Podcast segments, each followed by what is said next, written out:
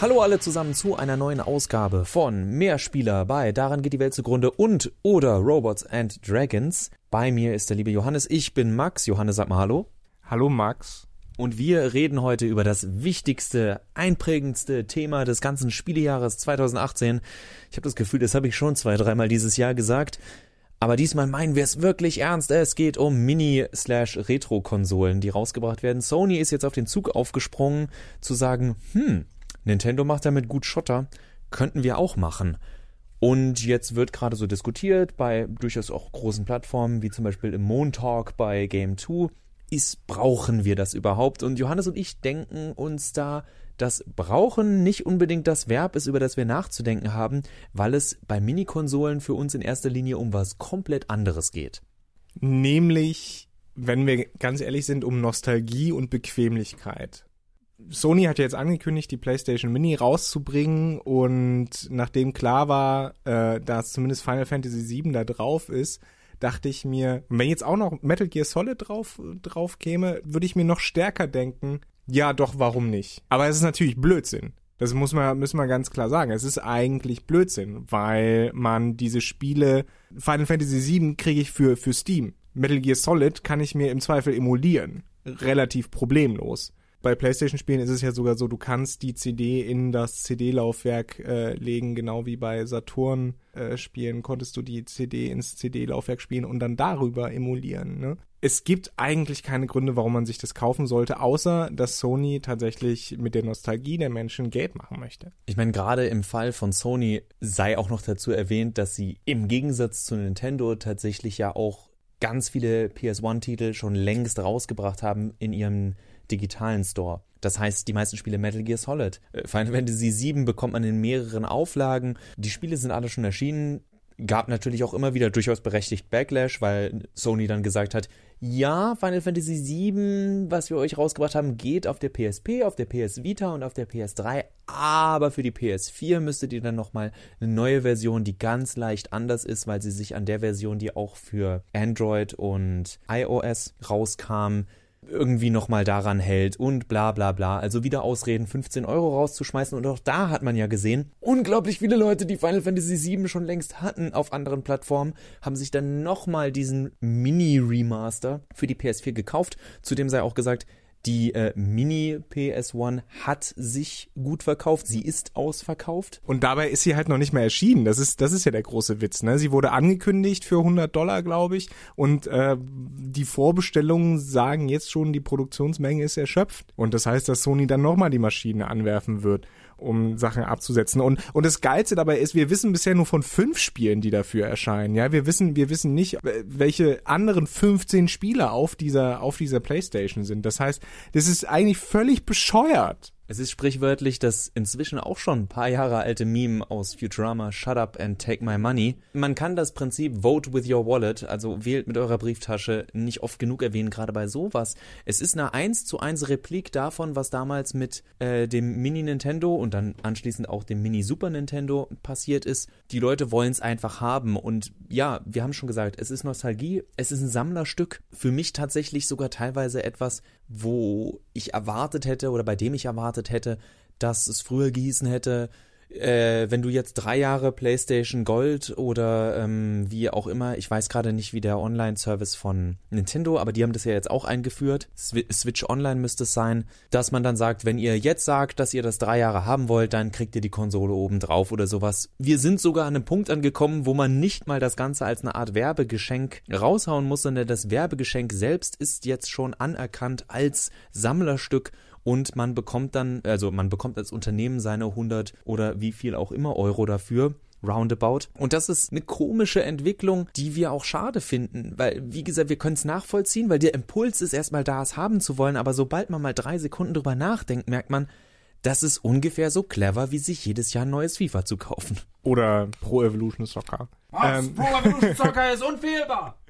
Nein, also was, was mir vor allem Probleme bereitet ist, beim Super Nintendo kann ich kann ich sogar noch ein bisschen nachvollziehen, weil es eben auch ein Nostalgie-Ding ist, weil es so ein bisschen auch Erleben ist, wie man dieses Spiel spielt. Beim Mini NES kann ich es wiederum nicht verstehen, weil viele Spiele zwar Klassiker sind, aber heute nicht mehr so wirklich gut spielbar. Und dasselbe, glaube ich, gilt auch für die PS1. Wenn du dir da die Grafiken anguckst, wenn du dir da anguckst, ein Ridge Racer, was eins der fünf Titel ist, die, die ja da drauf erscheinen werden, das kannst du heute nicht mehr so gut spielen, weil die, du bist von der Steuerung anderes gewöhnt, du bist vor allen Dingen von der Grafik anderes gewöhnt. Final Fantasy VII geht vielleicht noch durch, hat da diese, diese Render-Hintergründe, hat auch diese Render-Szenen. Ich glaube, das ist heutzutage noch besser spielbar. Das andere Rollenspiel, was da drauf war, mir fällt jetzt der Name, leider nicht ein, das sieht halt auch so ein bisschen pixelbreiig aus. Und das kannst du auch nicht so gut spielen. Das heißt, es wird tatsächlich so sein, wie, wie es mein kleiner Bruder gemacht hat, als er seinen Super Nintendo, Mini Super Nintendo bekommen hat. Er macht das Spiel an, spielt irgendwie eine Stunde alle, alle Titel mal an und dann ist, ist das Ding aus und verstaubt. Das ist eigentlich schade. Ich, ich bin ein großer Freund von Emulation. Ich bin ein großer Freund davon, Spiele-Klassiker wirklich nochmal zu spielen, sich da reinzufinden, auch, auch damit ein bisschen zu kämpfen. Ja, äh, ich war das erste Mal riesig stolz, als ich Super Metroid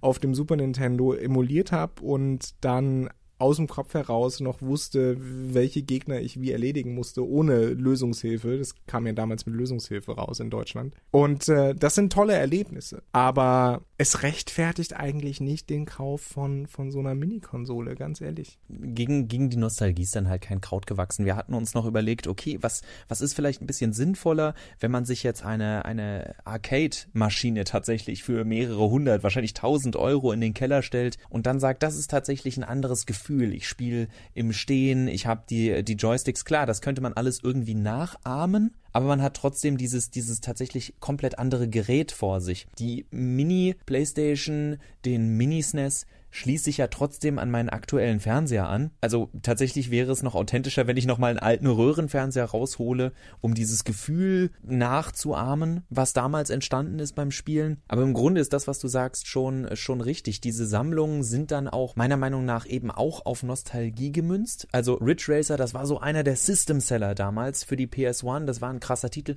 Heute aber überhaupt nicht mehr interessant. Man müsste gucken, welche Spiele funktionieren tatsächlich auch noch vom Gameplay gut. Sprich, jemand, der wir hatten es ja gerade, Dragon Quest 11 ist rausgekommen und ist durch und durch so ein richtig klassisches, rundenbasiertes, langsames, also vom Gameplay her, äh, JRPG. Das heißt, natürlich kannst du auf dem Super, äh, auf dem Super Nintendo hättest du problemlos Chrono Trigger drauf machen können, weil dieses Spielprinzip immer noch das ist, was eine Fangemeinde haben will. Die Fangemeinde, die Ridge Racer mochte, ist ganz andere, wie du schon gesagt hast, ganz andere Standards bei Rennspielen und will, wünscht sich auch was ganz anderes. Ridge Racer war für die damalige Zeit am nächsten dran oder mit am nächsten dran für das, was man sich unter einem Rennspiel gewünscht hat.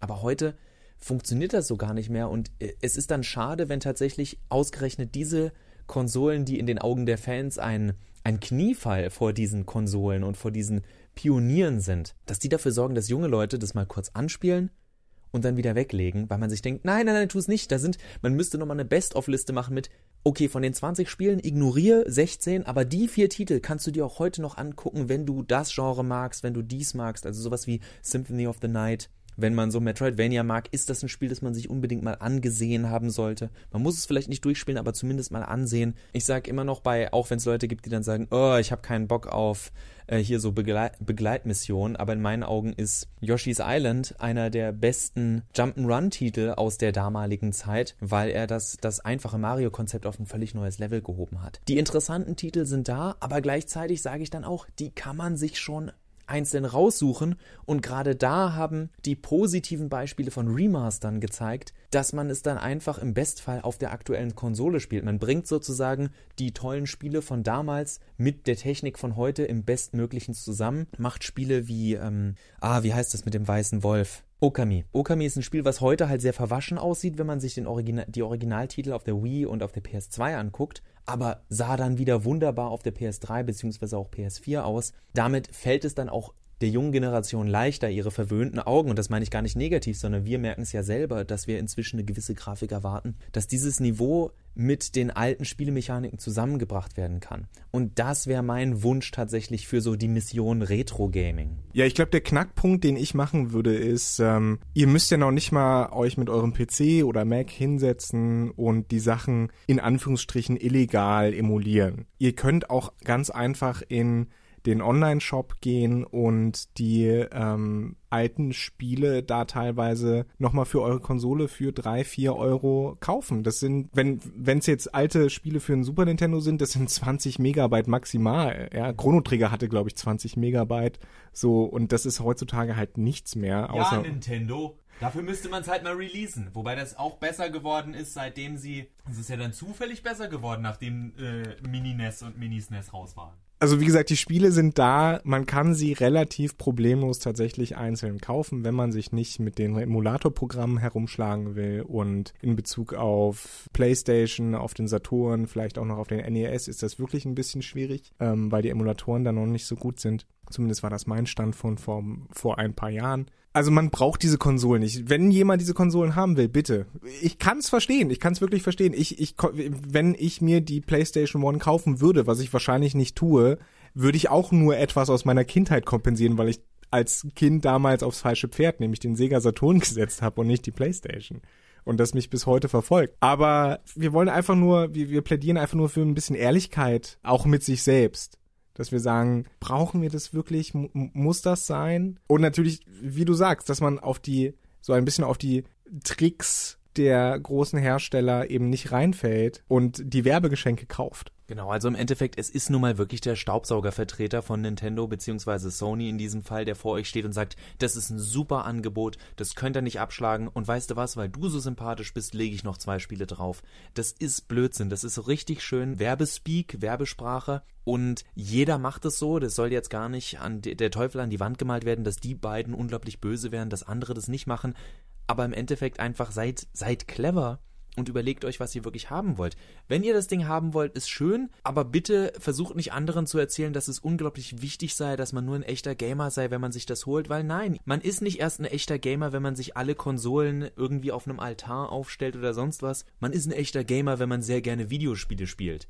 Das ist alles, was es ausmachen sollte. Und ähm, hey, Daumen hoch für alle, für die diese Mini-Konsolen das, äh, das Tor zu alten Titeln sind, die sie anders vielleicht nie kennengelernt hätten, weil sie nie darauf aufmerksam geworden wären. Und da sind wir beim Thema Bequemlichkeit. Aber wenn ihr tatsächlich dann mal ein, zwei Klicks mehr macht oder wir ein, zwei Klicks mehr machen, dann merken wir, es geht auch anders und wir müssen nicht immer gleich eine Riesensumme den Leuten in den Rachen schmeißen, nur um diese Spiele tatsächlich genießen zu können. Ich würde eine Ausnahme noch machen, äh, vielleicht eben für SNK, die früher ja die ganzen Prügelspiele für Arcade-Automaten rausgebracht haben und äh, Shoot'em-Ups und was weiß ich nicht was. Die sind allesamt in Deutschland so gut wie nicht erschienen. Die waren allerhöchstens mal aus äh, Import aus den USA zur Verfügung, die das wiederum direkt aus Japan importiert haben. Es sind aber wichtige Titel natürlich wie King of Fighters, Samurai Shodown, also vor allen Dingen im Beat'em-up-Genre drin. Da ist es, glaube ich, teilweise wirklich einfacher, weil auch die Emulation von den Teilen schwieriger ist. Das Ganze in so einer Packung, wie es dem Mini, Mini-SNK-Automaten, den gibt's ja,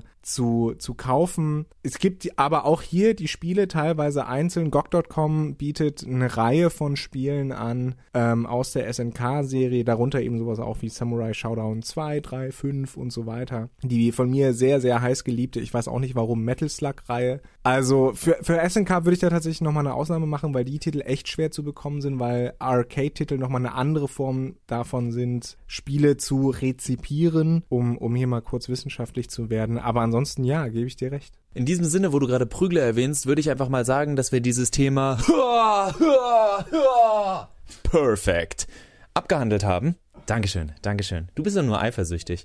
Und äh, verabschiede mich von euch. Johannes ist gerade umgefallen und schlägt seinen Kopf jetzt gerade gegen den Boden. Und äh, ja, er meldet sich dann, glaube ich, nächste Woche wieder bei euch. Oder Johannes, willst du auch noch Tschüss sagen? Äh, auf Wiederhören. Siehst du, du findest es auch gut.